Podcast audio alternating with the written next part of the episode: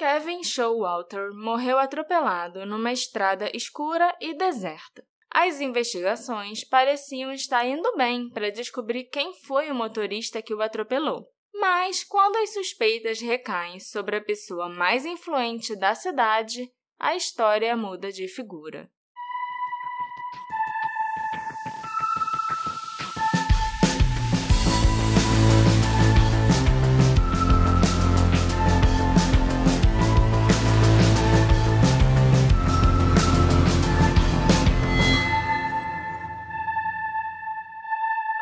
Assistentes! Sejam bem-vindos a mais um episódio do Detetive do Sofá. Esse episódio vai ser um pouquinho diferente do que vocês estão acostumados. Dessa vez, eu, a Marcela, não serei a sua host. O host será o Alexandre. Eita! Pois é, eu tô doente, talvez dê para notar pela minha voz, não sei. Mas a minha garganta tá bem ruim, sem contar que eu tô tossindo direto. Até o momento da gravação desse episódio, eu ainda não fiz o teste, então eu não sei se é Covid ou não. De qualquer forma, se for, tá bem leve, tá bem de boa aqui. Só atrapalhou a garganta mesmo, que é meu instrumento de trabalho aqui nesse podcast. É verdade. Então, para não deixar vocês sem episódio essa semana, o Alexandre vai contar esse caso. Vai ser um mini episódio sobre a morte do Kevin Showalter. Eu espero que vocês gostem e semana que vem as coisas estarão de volta ao normal. Torcendo. Torcemos, né? Eu principalmente. Tô aqui no canto fazendo aquecimento pra entrar Isso. em campo. Fez né? a- aqueceu suas cordas vocais. Ah, é vocais? Não. É. Esse eu não fiz, não. Agora a gente vai descobrir por que que eu não leio o roteiro, geralmente, nesse podcast. Ah, lógico, lembrando aqui que quem quiser se tornar nosso apoiador, com certeza não vai ser através desse episódio que a pessoa vai se sentir inclinada a me apoiar, já que eu não tô nem participando direito, nem gravando o episódio eu tô. Mas se você quiser virar um apoiador do Detetive do Sofá, é só colaborar através do PicPay ou do Orelo. O link tá lá na nossa bio do Instagram. Tá preparado, Alexandre? Não. Mas é o que tem pra hoje. Então vamos lá. Fiquei sabendo. Se prepara e manda ver. Em 24 de dezembro de 1973, o estudante universitário de 20 anos, Kevin Showalter, estava na Pequot Avenue, uma rua residencial em New London, Connecticut, dentro de um carro dirigido por sua namorada chamada Deborah Emilitia.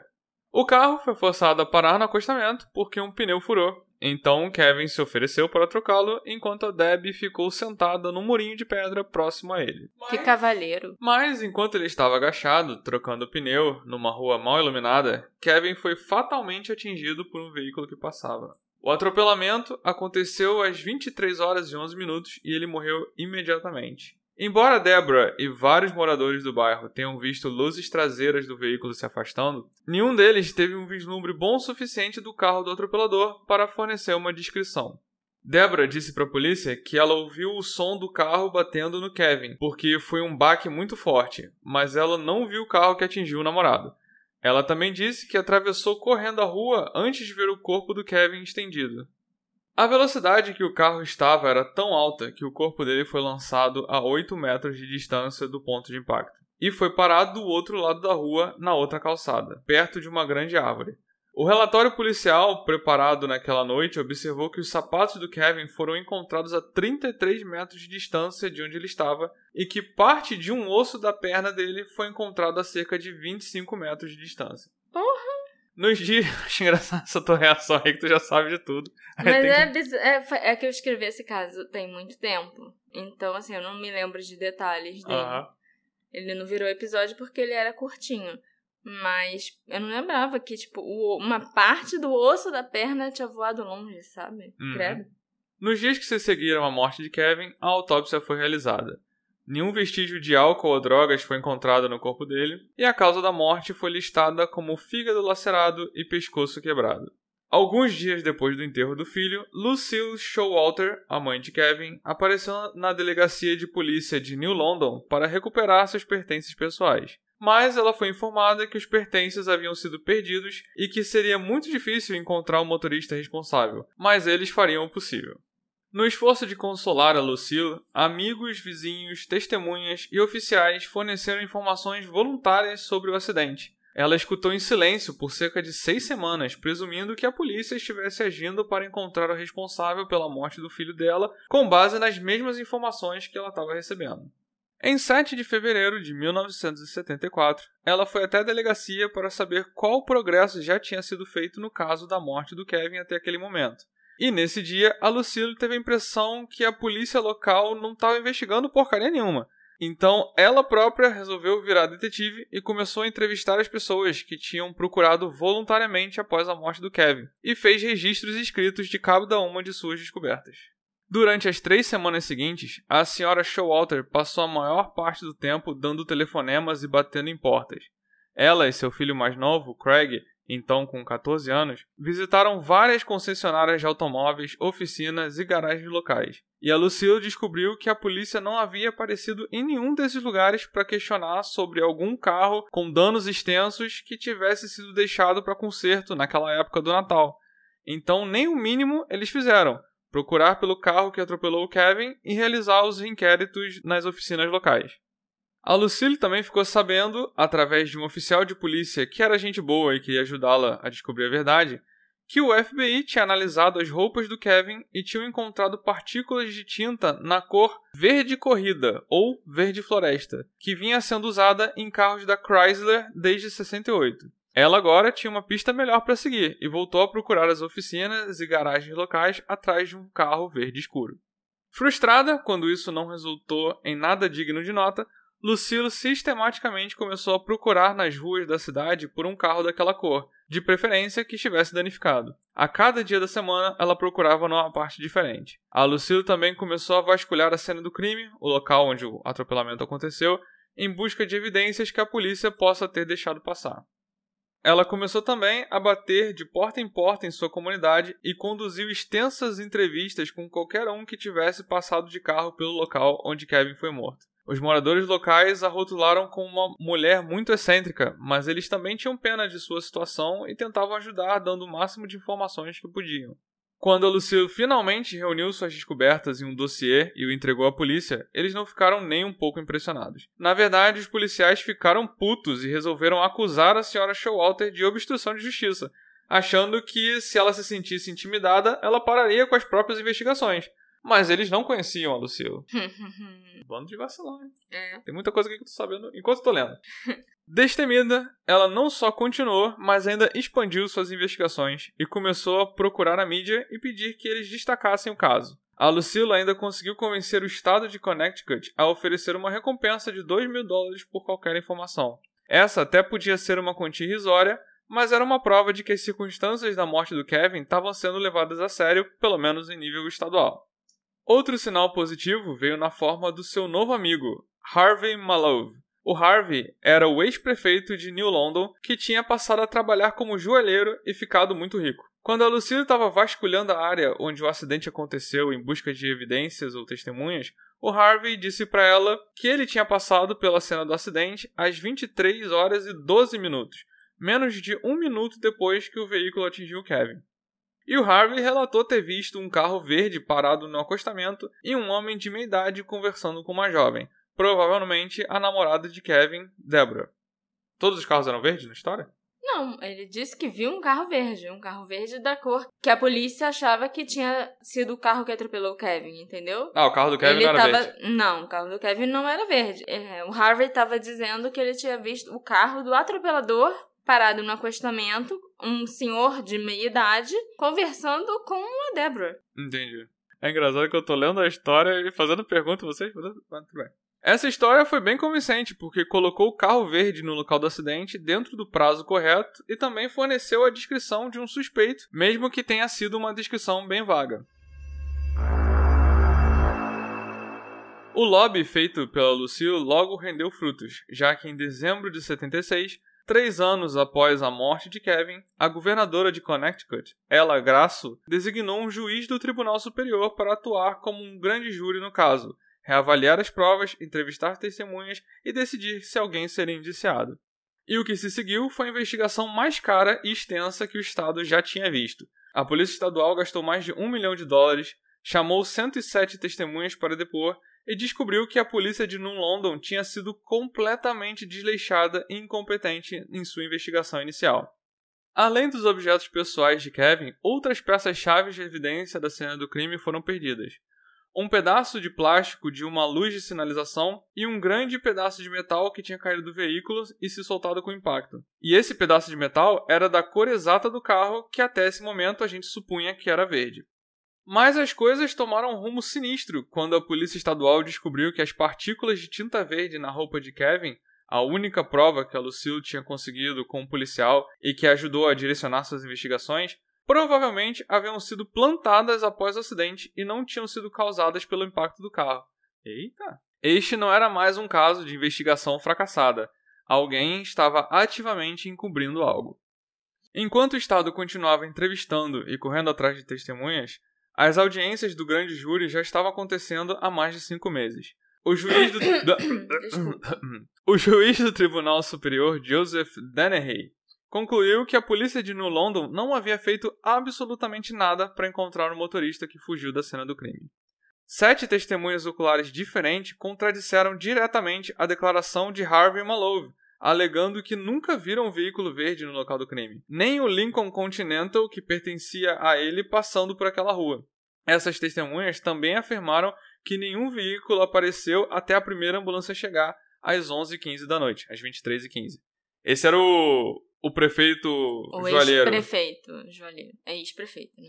Que chegou para falar que eu vi É, pois é. um carro verde. Pois é. A mais contundente destas testemunhas foi a Deborah, a namorada do Kevin, que confirmou que não tinha falado com ninguém, que não havia homem de meia idade nem carro verde nenhum e que toda a história do ex-prefeito Harvey Malove era uma invenção. O juiz Joseph Dennehy não podia ignorar isso.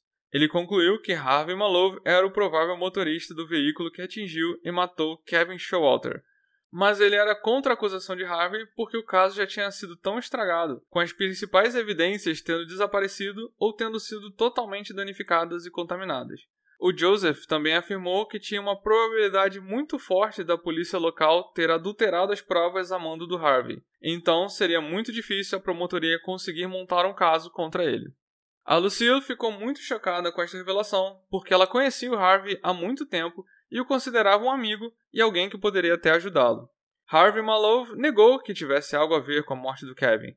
Continuou jurando que era inocente e ainda se ofereceu para fazer um teste do polígrafo, no qual ele passou. Mas é aquilo, né? Não dá para confiar em polígrafo. Falou a pessoa que sempre manda os outros fazerem polígrafo. Mas não são minhas palavras. O Harvey continuou envolvido na investigação e começou a pagar um detetive particular para limpar seu nome e fazer justiça. A Lucille nunca revelou publicamente se acreditava em Harvey Malove ou não, mas ela parecia vingada pelas descobertas e pelas extensas medidas tomadas pela polícia estadual. Ela disse numa entrevista no início dos anos 80 que ela não é uma pessoa vingativa, mas que apesar do filho dela ter morrido, o instinto de proteger e cuidar dele não morreu. E lutar por justiça era a forma dela continuar cuidando do Kevin. Ai, meu Deus. A busca pela verdade deu uma guinada interessante em setembro de 79, quando um homem chamado Paul Hansen procurou a polícia e confessou ser o motorista que tinha atropelado Kevin e fugido. Como era véspera de Natal, o Paul tinha ido numa festa e, evidentemente, voltou para casa dirigindo, apesar de estar completamente bêbado. Enquanto ele acelerava meio grog pela Avenida Pequot, a mesma rua em que Kevin foi morto naquela noite, o Paul sentiu um impacto no carro ele o ignorou e acordou na manhã seguinte com poucas lembranças de como ele tinha chegado em casa. Enquanto ele inspecionava seu carro, o Paul descobriu alguns pequenos danos que deviam ter sido infligidos na noite anterior.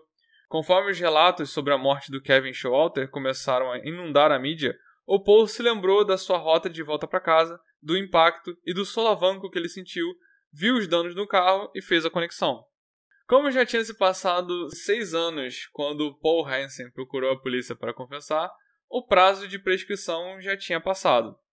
Mas a confissão desencadeou outra investigação realizada pela Polícia Estadual e outro grande júri foi instalado. E dessa vez, o grande júri prontamente rejeitou a confissão de Paul por ela ser infundada. As transcrições dessa investigação, bem como as do grande júri anterior, foram seladas e o caso lentamente desapareceu da vista do público. Rejeitaram a confissão do cara. Uhum. Mas Paul Hansen continuava se sentindo culpado, mesmo que o grande júri tenha determinado que ele não tinha nada a ver com o crime. O Paul nunca se perdoou pela morte do Kevin e em 2005 ele cometeu suicídio, deixando um bilhete em que ele descreveu a culpa e a tristeza que ele sentiu por mais de três décadas já que ele tinha certeza que foi ele que causou a morte do Kevin. Essa trágica ocorrência levou o jornal local The Day of New London a iniciar a sua própria investigação sobre a morte de Kevin. Os jornalistas envolvidos tentaram abrir os registros do tribunal e solicitaram as transcrições do grande júri. A juíza Elaine Gordon negou o pedido, afirmando que o caso era muito antigo para ser relevante e que os jornalistas só queriam escrever uma matéria sensacionalista, causar intrigas e atiçar a curiosidade pública. Isso pareceu suspeito para muita gente. A da conduta da juíza, né? É, com certeza. Tá certo que jornalista só se fode, mas foi bem suspeito ela falar isso e ela negar. É porque assim, os, tem uma coisa que eu vejo acontecendo. Eu acho que isso não se aplica a gente, porque a gente fala mais sobre caso gringo, então o que a gente faz aqui dificilmente vai afetar a vida dos envolvidos lá, uhum. né? Mas geralmente quando alguém pega um caso antigo e faz justamente isso e só chacoalha, fala com as pessoas e fala com as famílias. Realmente é só reexplorar aquela tragédia e faz a família reviver aquele trauma. Mas depende. Se o jornalista estiver fazendo isso em um caso que não teve solução e que você sabe que a família ainda tá lutando por justiça, como uhum. era o uhum. caso da Lucille Showalter e vários outros que a gente já fez aqui no podcast, eu tava me lembrando outro dia até do caso do Dorian Blufford, Uhum. Porque a prima dele me mandou mensagem outro dia, falando, tipo, ah, a gente ainda não esquece do Dorian, sabe? A gente ainda tá aqui, a gente ainda tá tentando descobrir o que aconteceu, uhum. a gente ainda tá. A gente ainda quer saber o que aconteceu com ele. Agora, se o jornalista estiver fazendo isso com um caso que a família quer esquecer, uhum. que a, ninguém fala mais nada, ninguém da família da vítima, óbvio. Uhum que já se sabe basicamente o que aconteceu, mas só não se tem provas e tal. Ou então, pior ainda, fazer isso com um caso que já tá resolvido. Uhum. Aí sim é, é só exploração. Sim, sim. Tem uma questão ética aí no, é. no True Crime que ninguém fala a respeito. É. O... Voltando aqui. Um artigo publicado no Hartford Courant. É um jornal em 2005 sob o nome de Open the Showalter File, tipo, abram a porra do arquivo. Então esse artigo sugeriu que motivos nefastos ainda podiam estar em jogo e que havia evidência de conluio ou encobrimento acontecendo na cidade e até no estado.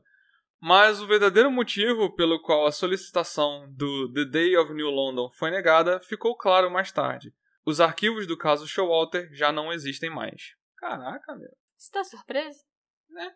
A maior investigação já conduzida em Connecticut, com 12 volumes, com mais de 3 mil páginas de documentos e registros de duas audiências do grande júri, desapareceram misteriosamente. E não foram feitas cópias. O cara não tinha digital, né? Não, é. Com isso, o caso da trágica morte de Kevin Showalter desapareceu sem deixar vestígios, assim como o carro que o atropelou. Parece muito improvável que algum dia nós tenhamos uma conclusão satisfatória para esse caso. Você acha que foi o Harvey Malouf que atropelou o Kevin? Eu. Ou você acha que foi o Paul Hansen, que acreditava piamente que ele tinha matado o menino? Ou foi uma terceira pessoa que a gente não sabe? O cara confessou. Ele confessou quanto tempo depois que ele confessou? Que ele se tocou que as coisas tinham acontecido. Quanto tempo depois ele se tocou, eu não sei. Mas ele confessou para a polícia seis anos depois. Seis anos depois. Porque não justifica ter sido esse cara e ter tido esse nível de acobertamento, sabe? É, eu concordo. Eu acho que eu tô mais inclinado a achar que é o prefeito. Por vários motivos. Ele parece meio esquisito. Ele chegou contando: Oh, eu vi uma senhora ali, eu vi um cara ali com um carro verde ali. Ô, oh, carro verde, hein? É, e foi engraçado que foi isso que apontou para ele, né? Se tivesse ficado quieto, uhum. não tivesse resolvido se meter na história e falado: Ah, eu passei por lá. Passei por lá um minuto depois que, que seu filho morreu. Uhum. Aí eu vi o carro verde parado no acostamento, sabe como é, né? Aí tinha um cara mais velho, de meia idade, conversando com uma novinha. Era só ficar quieto, Sim. que ninguém ia suspeitar dele. Ninguém tinha visto nada. E não tinha por que ele fazer isso. Não tinha por que ele resolver se meter na história. A não ser que ele realmente quisesse encobrir alguma coisa ou afastar a suspeita dele. Não, e, era um cara rico, com possibilidade, com contatos, que ia conseguir realmente encobrir. Mas você vê também que Ser rico não quer dizer que você é inteligente. isso que Entendeu? tirou as palavras da minha boca. Você não- tem dinheiro, mas você tem inteligência suficiente pra saber como usar esse dinheiro e quando você tem que ficar calado e quando você tem que falar? Às vezes não. Acho uma tragédia a história do outro cara. Qual é o nome do outro cara? Paul Hansen. Ele pode ter atropelado ou não, É. mas Mas você se matar pela culpa, às vezes, de Tinha uma outras coisa. coisas. É. Por causa de uma coisa que você não fez, sabe? Isso deve ser realmente enlouquecedor. sim, sim. E vamos, vamos terminar? Esse é o Detetive Dodói. É um mini episódio da Detetive do Lei. Pode ser o título aí. É porque as pessoas vão ver o tamanho do episódio. O que, O que, que aconteceu? aconteceu aqui? Tem alguma coisa errada. E tem sim. Mas então, o que, que vocês acham que aconteceu? Manda mensagem no Instagram. O que, que você fala? Manda mensagem no Instagram. Eu sempre falo. O que, que vocês acham que aconteceu com o Kevin Showalter? Vocês acham que foi o Harvey? Vocês acham que foi o Paul? E o que, que vocês acham da mãe dele, que passou tantos anos lutando pra descobrir o que aconteceu com o filho e estava sendo enganada até por uma pessoa que ela achava que era amigo da Uhum. família dela? Sim, sim. né? Eu fiquei arrasada por tudo que a Lucille passou. Não só pelo Kevin, pela morte dele, que foi de um jeito horrível, mas pela mãe também. É, eu fiquei coração partido, assim, por tudo que ela teve que enfrentar, além da morte do filho. Sim. É bem triste. Então apareçam lá nas nossas redes sociais, arroba detetive do sofá, e contem pra gente o que vocês acharam desse mini episódio. E é isso aí, gente. tchau, tchau. A gente se encontra na próxima Ah, tem isso investigação. também. Tchau, tchau. Vai ser uma investigação decente, eu prometo. Apesar de que essa foi uma investigação decente, tá? Mas realmente só tem isso de informação do caso. Só pra deixar claro aqui. Ok. E aí ficou. Vai ser o detetive. Detetive avariado. Detetive fora de combate. Algo pra ser um episódio rápido. Detetive- Eu não quero só um minisódio. Eu quero É um fast detective. detetive correndo. Detetive apressado. A rapidinha do detetive. A rapidinha no sofá! A rapidinha no sofá. Caraca, toca aqui.